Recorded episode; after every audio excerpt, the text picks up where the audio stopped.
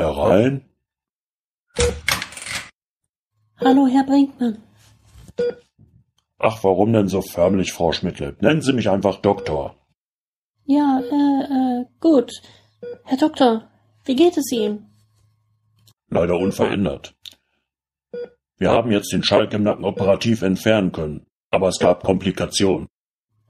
K Komplikationen? Was denn für Komplikationen? Na, was man so halt Komplikationen nennt. Ein bisschen was von dem hier, ein bisschen was von dem hier. Ähm, bunter Blumenstrauß, Komplikationen. Ha, ha, hat er denn Schmerzen? Na, das wollen wir doch nicht hoffen, oder? naja, aber nur der Herrgott weiß, was jetzt in seinem Kopf abgeht. Er lebt in seiner eigenen kleinen Welt, in die wir keinen Zutritt haben.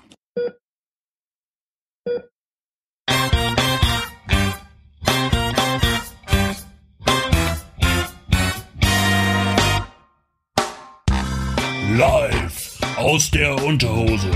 Die Skorpion und Batterieshow. Heute mit dem Vordenker des Wikinger Metal. Außerdem Lisa Maria Strahl, der Star aus Bibi und Tina 5, Entscheidung in Rio.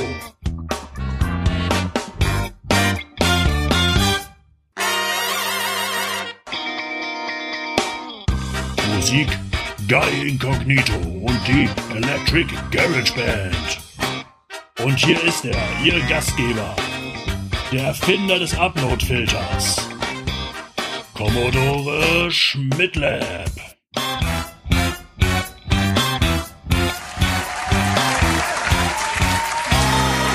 Hallo, hallo, hallo, hallo. Mein Name ist Commodore Schmidtlab und ich begrüße alle, die das lange Intro überstanden haben zur ersten richtigen Folge der Skorpion und Batterie Show. Was heißt richtige Folge? Nun ja, es hat schon mal eine Folge null gegeben. Die habe ich damals als Bonusmaterial im Rahmen meines anderen Podcasts aufgenommen. Anderer Podcast, ja, das wissen jetzt wahrscheinlich alle, weil ich denke, niemand stolpert jetzt irgendwie einfach aus Zufall hier drüber. Die meisten werden mich jetzt schon kennen, aber trotzdem sei es mal erwähnt. Mein anderer Podcast heißt Männer, die auf Video starren. Da geht es hauptsächlich um Trash-Filme, aber auch schlechte Musik, schlechte Bücher, schlechte Spiele, also alles, was kacke ist, aber trotzdem irgendwie Spaß macht. Ich denke, jeder, der einen Podcast hat, kennt das, dass es irgendwie immer Themen gibt, die vom Tisch fallen, die nicht in die Sendung passen. Ausgeschlossen, man betreibt einen Laber-Podcast, dann hat man das Problem nicht dann hat man eher das Problem, dass man sich vielleicht nicht intensiv mit irgendwie einem speziellen Thema besch beschäftigen kann oder nicht über lange Zeit. Und ja, da ich dieses Problem auch habe, habe ich mir einfach gedacht, Mensch, man müsste irgendwie so einen Kanal haben, über den ich auch den ganzen anderen Kram äh, loswerden kann, der mir so, ja, ich will nicht sagen passiert, passieren tut mir nicht viel, aber den man halt so mitkriegt oder den man loswerden will. Manchmal sitzt man ja da und denkt sich so seine Sachen im Kopf und hat einfach äh, keinen Kanal, das äh, rauszubrüllen in die Welt. Und dafür gibt's natürlich auch äh, das Medium Podcast. Ja, worum äh, wird es denn dann gehen? Ja, meine, meine Antwort ist jetzt eigentlich ganz einfach. Äh, alles Mögliche. Wir, wir werden es sehen. Ähm, es kann um Ballett gehen, um Eishockey oder äh, Kunst im Allgemeinen. Natürlich werde ich auch nie ganz um das Thema äh, Filmen drumherum kommen. Denn das ist nun einfach irgendwie ja ein Hobby, das man ja auch schon äh, ziemlich intensiv und lange betreibt. Aber in unserem anderen Podcast vermitteln wir auch schon relativ viel unnützes Wissen. Und irgendwas hat unnützes Wissen ja an sich, dass man es sich gerne aneignet. Eigentlich fast noch lieber als Sachen, die man wirklich gebrauchen könnte. Daher wird es auch in diesem Podcast eine Rubrik geben, die sich mit unnützem Wissen beschäftigt. Ja, und Deswegen heißt es ja auch einfach unnützes Partywissen. Ab geht's. Unnützes Partywissen. In der Rubrik Unnützes Partywissen soll es heute um den Radiosender Vulkan gehen. Der ist nicht zu verwechseln mit Hitradio Vulkan, denn während der Musik spielt, nehme ich mal an, habe ich nie gehört, sendet Radio Vulkan hauptsächlich Brummtöne. Radio Vulkan ist nämlich ein sogenannter Zahlensender. Zahlensender, das sind äh, Kurzwellensender, die meist polyphone Töne oder Zahlen und Buchstaben reinsenden. Und diese Zahlensender werden wohl hauptsächlich dazu genutzt, um mit äh, Geheimagenten zu kommunizieren. Radio Vulkan gibt es seit 1976, manche sagen auch 1973. Äh, da ist man sich nicht ganz so sicher, aber demnach total in der Zeit des Kalten Krieges äh, aktiv. Und die meisten Zahlensender liegen auch rein zufällig auf äh, Grundstücken, die dem Militär gehören. Und manchmal ändern diese Zahlensender, die eigentlich nur monotone Brummtöne oder die eben Zahlenreihen senden, kurz vor politischen Ereignissen ihr Verhalten, was auch dafür spricht, dass das eine äh, Geheimdienstsache ist. Auch der BND hatte oder hat immer noch Zahlensender, ähm, der von dem ich weiß, aber auch nur dank Wikipedia, also unterstellt mir nicht, dass ich jetzt voll Bescheid wüsste, ähm, heißt Hotel Kilo, ein sehr seltsamer Name, aber wahrscheinlich generierst du sowas einfach aus, aus dem Zufall heraus, damit man nicht mal aus dem Namen irgendwas herausfinden kann. Vermute ich jetzt. Ähm, auf jeden Fall ist es eine relativ sichere Art der Kommunikation. Es hat da mal einen Fall gegeben mit einem kubanischen Zahlensender, der Attention hieß, ähm, dass da tatsächlich dann Leute, also Agenten gefunden wurden, die den benutzt haben. Und die haben halt diese Zahlenreihen abgeschrieben, die da gesendet wurden und denen in irgendein Dechiffrierzeug auf dem Computer eingegeben und haben ihre Dateien nicht rechtzeitig gelöscht. Aber ansonsten halt eine ziemlich sichere Variante der Kommunikation. Radio Vulkan äh, hat die Kurzwellenfrequenzen 4625 Kilohertz und 6998 Kilohertz. Und Radio Vulkan sendet einen Brummton, der circa 25 Mal pro Minute brummt, also wiederholt wird. Ähm, und das hört sich so an.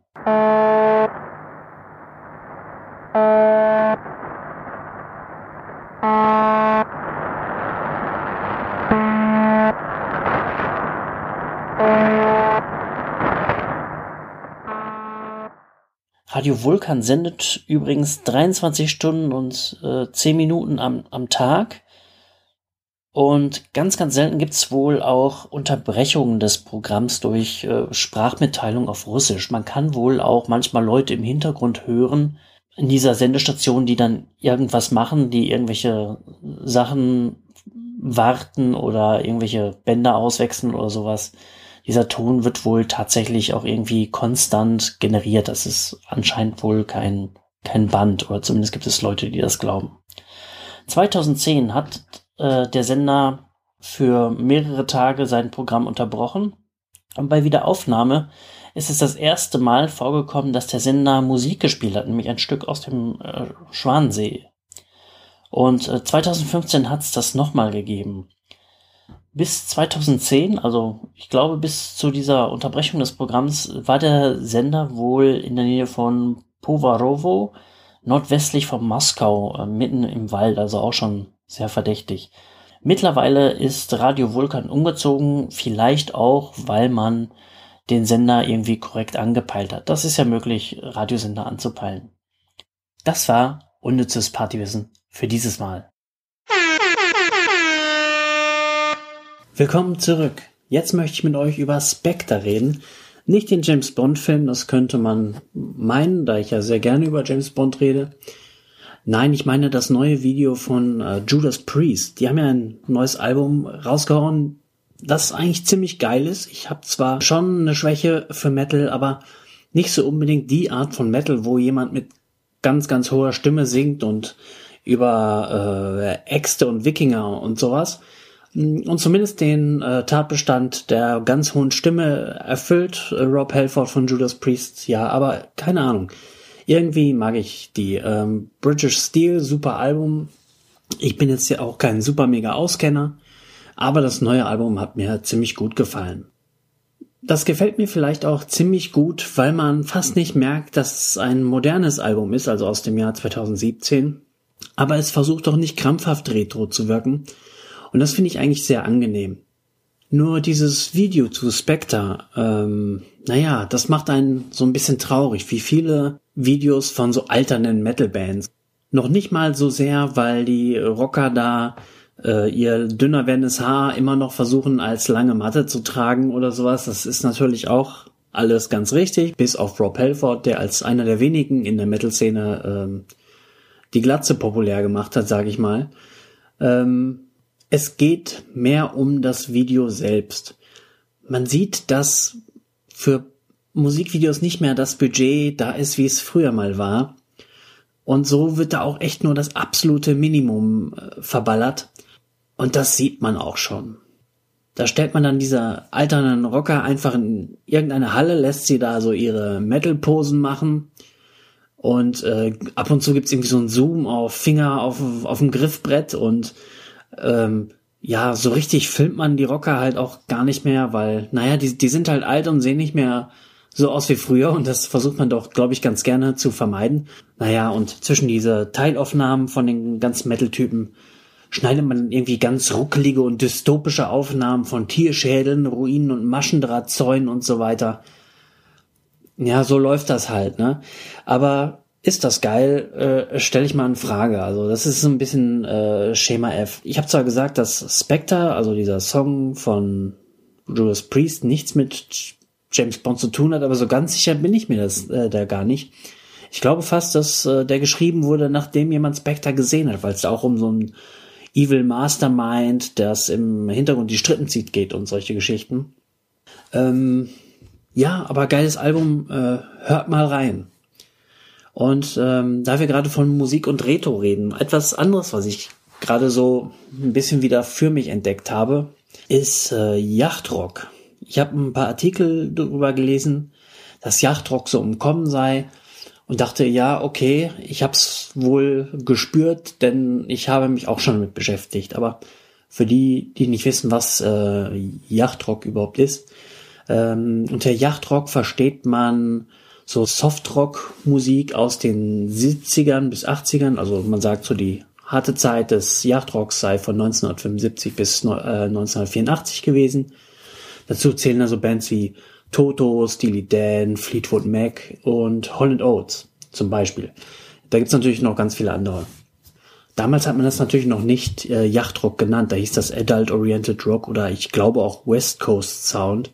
Ähm, dieser Begriff wurde dann erfunden von einer Gruppe von Komikern, die an einer satirischen äh, Webserie über den Lebensstil dieser Musiker, also ne, man kann sich gut vorstellen, die hören das auf der Yacht und äh, äh, ziehen Koks äh, vom Hintern äh, ihrer Affären sozusagen.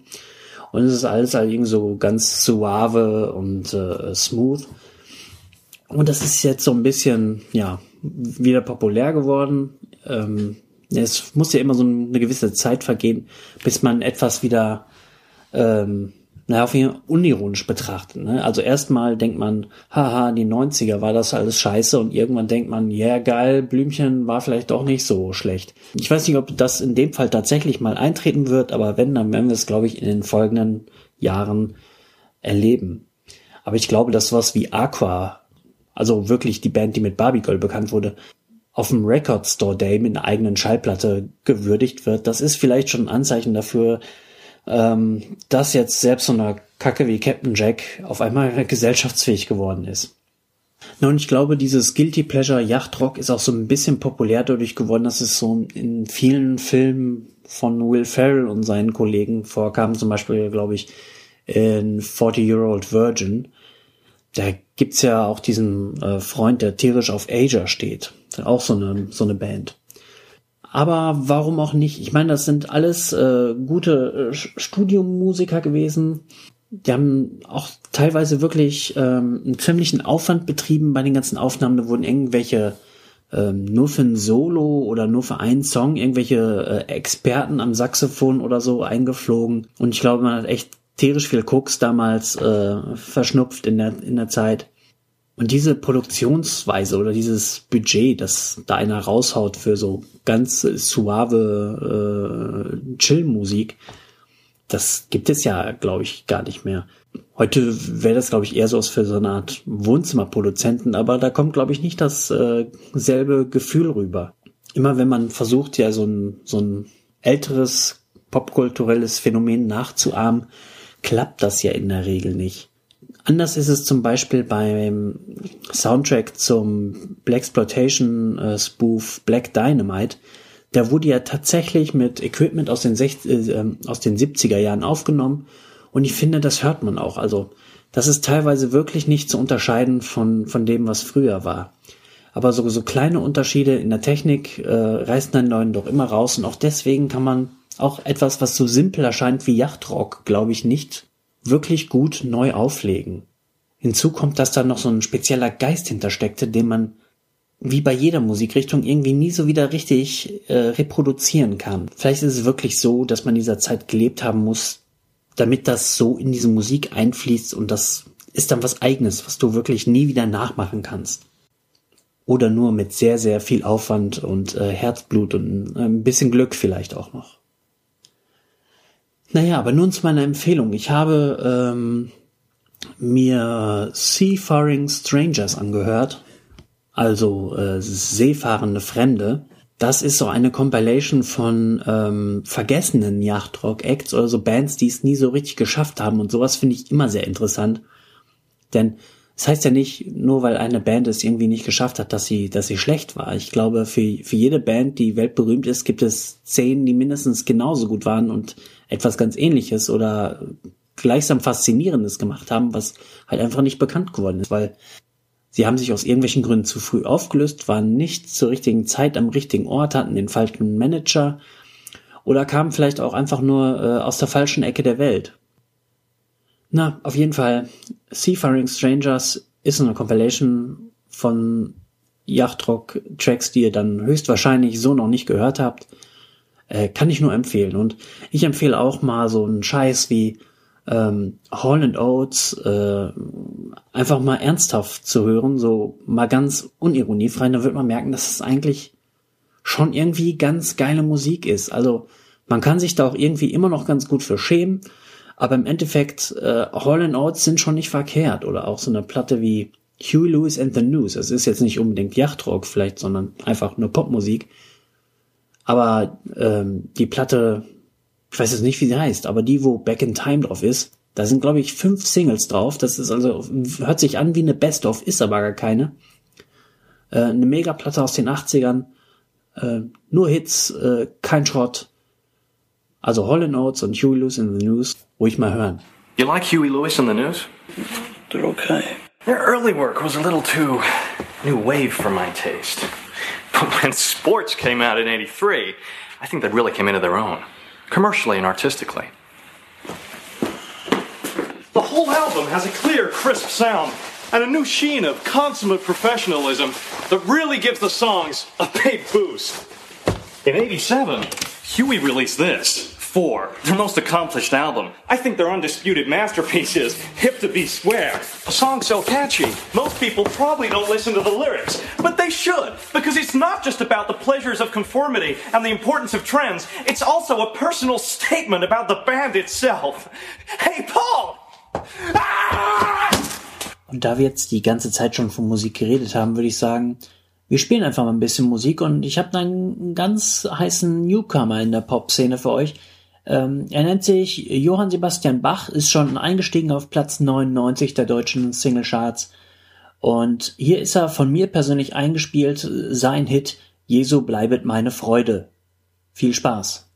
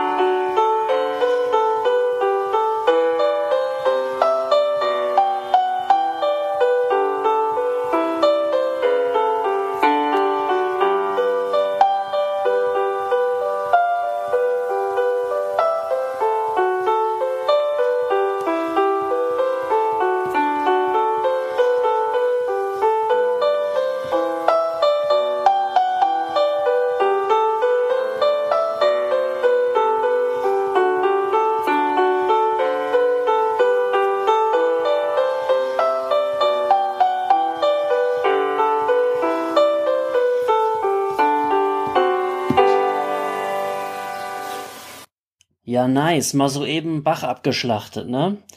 Ähm, ja, Themenwechsel.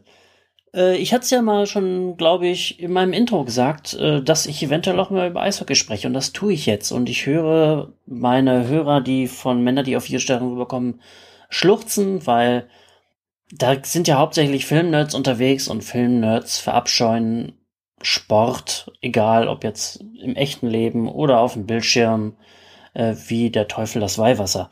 Mag ein Klischee sein, aber ich glaube, in meiner kleinen Filterblase ist es fast tatsächlich ausschließlich so. Naja, egal, es ging mir früher auch nicht anders. Ich habe auch überhaupt kein Interesse an Sport gehabt, weder an Gucken noch an Machen. Wenn ich bei meinem Vater war und der hat Bundesliga geguckt, dann hat man natürlich irgendwie im Wohnzimmer abgehangen, aber irgendwann hat man einfach nur noch auf dem Teppich gelegen und an die Decke gestarrt, weil Bundesliga nicht zu ertragen war für mich. Und das ist es im Grunde auch heute noch. Ich bin ein Eishockey-Purist, also mir kommt eigentlich nicht wirklich noch eine andere Sportart ins Haus. Ja, aber wie bin ich dann in Berührung gekommen damit?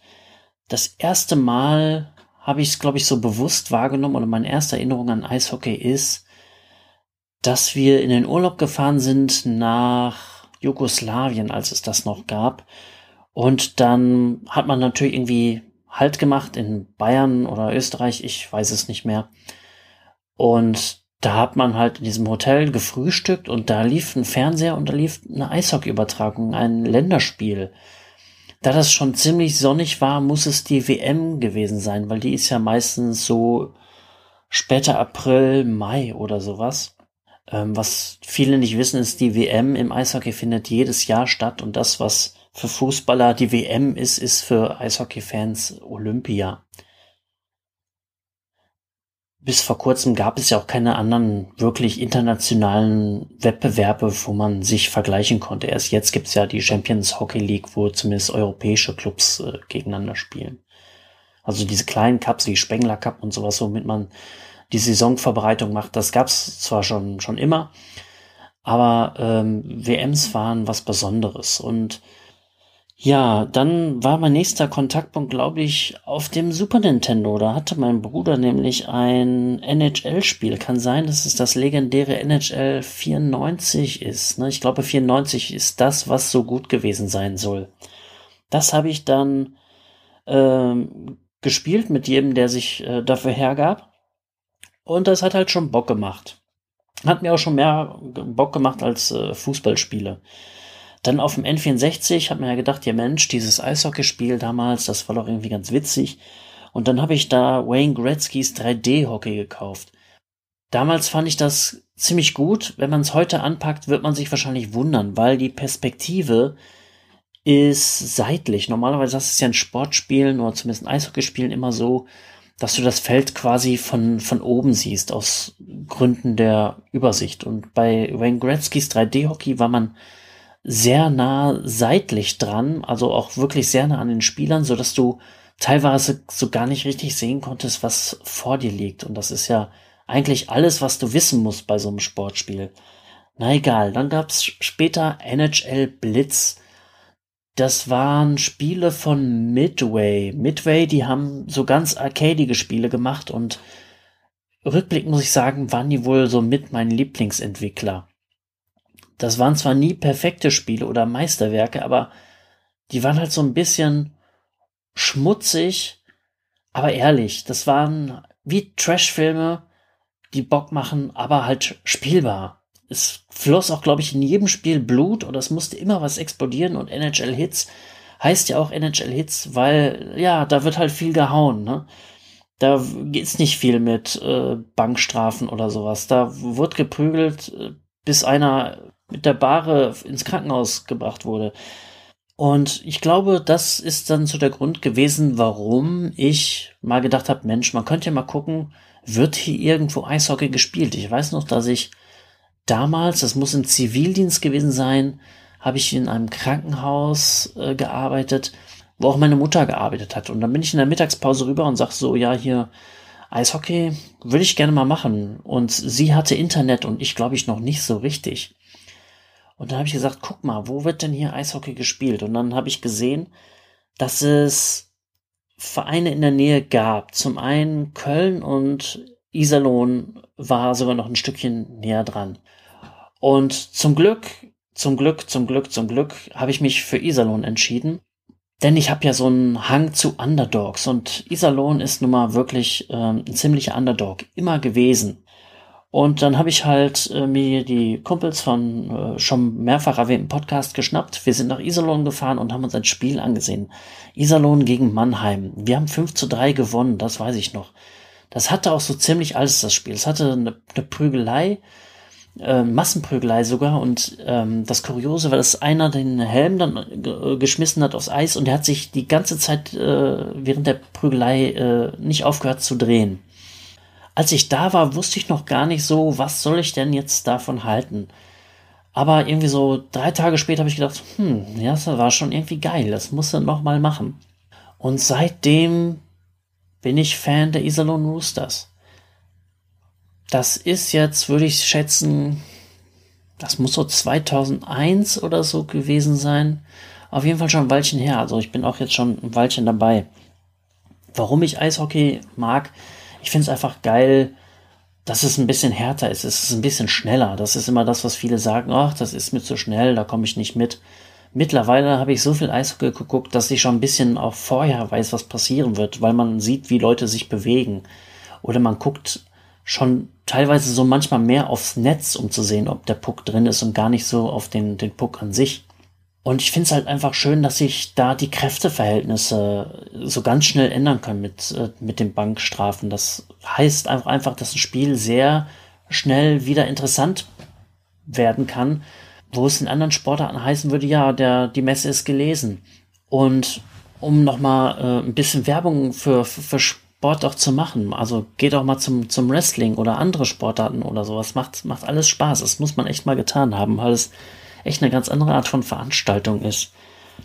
Und wenn man erstmal so richtig investiert ist, ist so ein, so ein richtig spannendes Sportspiel eigentlich spannender als jeder Thriller sein kann. Also man kann eigentlich pro Saison mehrere Spiele haben, wo du denkst, Mann, jetzt habe ich aber wirklich äh, auf den Fingernägeln gekaut, bis es geblutet hat. Und man kann sich ja von Glück schätzen, wenn man im Jahr so viel interessante Thriller sieht, wie, ähm, ja, wie spannende Eishockeyspiele. Und Derbys sind natürlich was ganz Besonderes. Also wenn man, wenn man das Vergnügen hat, Fan eines Vereins zu sein, der viele Derbys spielt, ähm, das ist bei Iserlohn der Fall, dann hast halt auch viele besondere Spiele, wo die Stimmung immer besonders gut ist. Ja, und ich erinnere mich auch noch an eine bestimmte Begebenheit aus meinem Studium. Das ist mir irgendwie erst vor kurzem wieder eingefallen, dass ich das tatsächlich mal gemacht habe. Und zwar habe ich erwähnt, dass die Weltmeisterschaften jährlich sind. Und ähm, ich war in Münster in der Fachhochschule und habe versucht, rechtzeitig zum Spiel wieder zu Hause zu sein, aber es war relativ schnell ersichtlich, das wird nichts. Und damals hatte man noch nicht Internet, dass man sagen könnte, komm, ich stream den Quatsch jetzt einfach und setz mich hier irgendwie äh, in Ruhe hin und guck das. Äh, war unmöglich. Also, was habe ich gemacht? Ich bin zu einem Subway in Bahnhofsnähe gegangen, in der Hoffnung, dass wenn ich mein Kleingeld zusammenkrame und mir dann Sub bestelle und genug trinke, weil es gab ja Free Refills, um nicht auf, damit ich nicht auffalle, dass ich da ewig rumsitze und nur einmal was gekauft habe, dass ich dann das Spiel da gucken kann. Und ich bin tatsächlich hingegangen, habe einen Sub bestellt und diesen Typen gebeten, der ja den, die Fernbedienung für den Fernseher hatte, können Sie bitte Sport 1 einschalten. Und dann habe ich in diesem Subway in Bahnhofsnähe gesessen, ganz alleine und glaube ich noch das zweite oder vielleicht auch nur das letzte Drittel des äh, Länderspiels von Deutschland gesehen. An den Ausgang kann ich mich gar nicht mehr erinnern. Und warum rede ich jetzt darüber? Ja, zum Zeitpunkt der Aufnahme jährt sich die olympische Silbermedaille für das deutsche Nationalteam. Und jemand, der kein Eishockey-Fan ist, kann sich gar nicht ausmalen, was das für einen bedeutet hat. Es gab eigentlich kein Event, für das ich so mitten in der Nacht aufgestanden bin das Finale lief ja um 5 Uhr nachts oder 4 Uhr nachts oder sowas. Das hatte echt ein bisschen was von, ich stehe jetzt auf und gucke mir die Mondlandung an. Und wenn ich jetzt so bei Twitter Bilder oder Videos von früher sehe, dann wird mir doch echt schon ein bisschen warm ums Herz, muss ich sagen. Ähm, als wir dann ins Halbfinale eingezogen sind, also als klar war, wir spielen um eine Medaille, wir können noch verkacken, aber wir können noch Bronze kriegen, da hatte ich echt schon ein bisschen feuchte Augen, das muss ich gestehen. Und dann, ja, dann gab es sogar das Finale und wie gesagt, das, dafür bin ich nachts aufgestanden und ähm, kurzzeitig waren wir sogar äh, Olympiasieger, bis Patrick Reimer eine Strafe genommen hat, du Idiot. Äh, nein, Spaß beiseite. Ähm, ja, also das nur kurz zum Thema Eishockey, damit das hier auch mal vorkam, denn das äh, werde ich ja bei meinem anderen Podcast auch sonst nicht los. Also guckt auch, auch mal, ob ihr in der Nähe einen Verein habt und den ihr äh, unterstützen wollt. Auch in der zweiten Liga wird noch sehr attraktiv gespielt. Wer in die Oberliga geht, hat sowieso meinen Respekt. Äh, mein Vater geht immer zur Frauenbundesliga, was zugegebenermaßen, also nichts gegen Frauensport, aber Frauen-Eishockey, da muss man schon echt hart drauf sein, um sich das regelmäßig äh, anzusehen. Weil die spaßigen Sachen wie Checks und Prügeleien kommen da nicht so wirklich vor. Naja, also guckt mal nach eurem lokalen Verein und geht doch einfach mal hin. Also es wird äh, viel gutes Eishockey überall in Deutschland gespielt, äh, außer in Köln, äh, Düsseldorf und Krefeld. Solltet ihr zufälligerweise da wohnen, äh, lasst es bleiben. Lasst es einfach bleiben. Ja, das soll's dann auch gewesen sein. Denn wie die Musik im Hintergrund andeutet, die Show ist vorbei. Bis zum nächsten Mal, wann immer das sein mag. Vielen Dank, Ihr Commodore Schmidtlab.